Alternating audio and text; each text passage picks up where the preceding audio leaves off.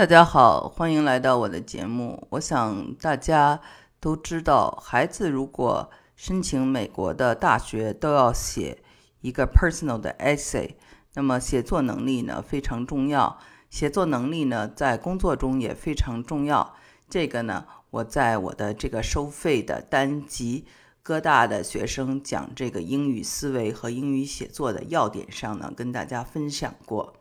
那么呢，我呢。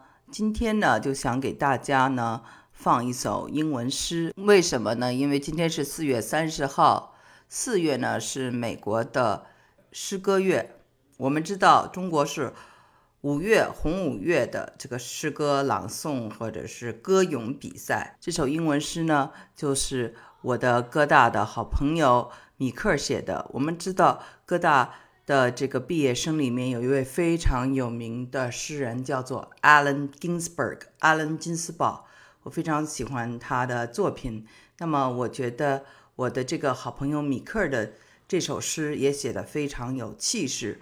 他呢是用这个棒球，就讲他自己本身是一个失败的这个运动比较差的这么一个队员，所以呢每次运动呢都输。打棒球也输，但是呢，就是美国经常在棒球赛上赢，所以那时候他又感觉到很骄傲。但是如今呢，他就觉得这个美国如果是一个国家，作为一个棒球队来说呢，现在是输了啊，这个队员也不怎么样，领队也不怎么样。这当然是他在这个特朗普当政期间写的，所以这篇呃诗呢，很有这种象征意义。我希望呢，我在我的这个节目中呢，就是经常给大家一些比较美好的东西啊，或者是比较有艺术的、比较就是小众的东西。之前呢，我也请好莱坞的星二代 Sean Stone、Oliver Stone 的儿子为大家朗诵他的诗啊，这是一位八五后。那么他的那首诗呢，还有他自己创作的视频。所以呢，大家如果没有去听、没有去看的，可以去看。这期呢，除了他的这个诗朗诵，还有米克做一些解析。这个写作，比如说在诗里为什么要这样的取这个题目，它的象征是什么？好，那下面就是我们的英文诗欣赏。Because it is still April, this is Poetry Month. Uh huh. I don't know if you read my um.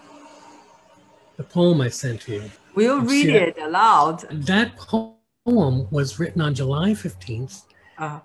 um, last year, and it was during the, you know, the run up to the election, and the, it was it was it was about my disenchantment with with America. Um, because of all these things, because of um, uh,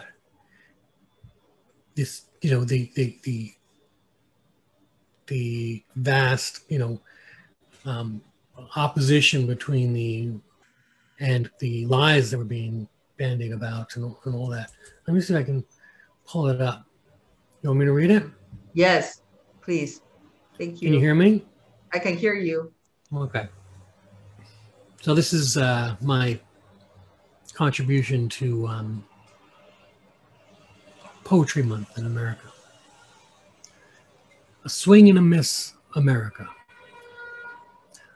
I was always a poor athlete, as were most in my family, probably because we had parents who were forced to value work more than play. But that didn't stop me from joining the many losing teams that would pick me last from the lineup and say, Get out there in the weeds and look alive. I suppose I enjoyed being on the team, regardless of our standing. And there was a trophy for every player, whether they scored or not. And every 4th of July, I'd be reminded that I was on the winning team after all, even if I wasn't the most dedicated, knowledgeable, or loyal player. There would always be others who knew the rules better than me, who could take us on to a victory in the World Series. And many coaches came and went the good, the bad, was the same for years and years and years. We swept the pennant, then the league. We were the undefeated champions of the world. So it hurts a little to admit that now I'm on a losing team again. But I have my childhood years to look back upon and make familiar the sting of loss and defeat. My team lacks the, lacks the strength of better players to carry the weight of my own poor skills. The coach is a drunk, the pitcher is a belly itcher. Perhaps now, more than ever, it's time to look alive. July 15th, 2020. The setup is is about me being a poor baseball player. The underdog. Is what right, the underdog. But what it turns to, it becomes it's really a a, a lament to America. Mm. It's about every Fourth of July, I'd be reminded that I was on the winning team after all. That's the patriotism that comes with being an American. The Fourth of July, that's when you get to see all the flags and the rockets and the and the celebration for being an American. And I'm on the winning team because I'm an American, right? Uh, and there would always be other people, others on the team who knew better than me and who could take us onto a victory in the World Series. That's like other leaders, people I could trust in. Like I didn't have to be in government, I didn't have to be the president. I could leave that to people who were smarter than me to to and I trusted that they would do the right thing and right? And many coaches presidents came and went good bad different fine. The outcome was the same for years and years. We were still considered the best team right in the world. America was number one we swept the pennant and league we were undefeated champions of the world this is not a baseball team I'm talking about I'm talking about being an American American society and mm-hmm. Americans America's place in the world. Mm-hmm. So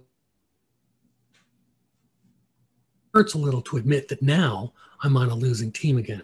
So this is how I felt about America last summer, mm-hmm. no longer being the most influential um, team or nation, I'd say, mm-hmm. in the world. Now it's standing in, in the world. Uh, I, I, it feels feels like um, we after we abandoned our European um, friends and Canada and Mexico and everybody pretty much uh, for insanity with the last. We started to look down on America and realize, oh, they kind of suck. Um, you know, they're they're they're like they're losing. They lose wars. They're they they elected an idiot for president, um, and we've backed out of all our accords and, and all this you know, and, and basically our our their um, respect for us in the world stage has been depleted. Mm-hmm. So that's where I say my my team lacks lacks the strength of better players to carry the weight of have the people who can, you know, it's got to be.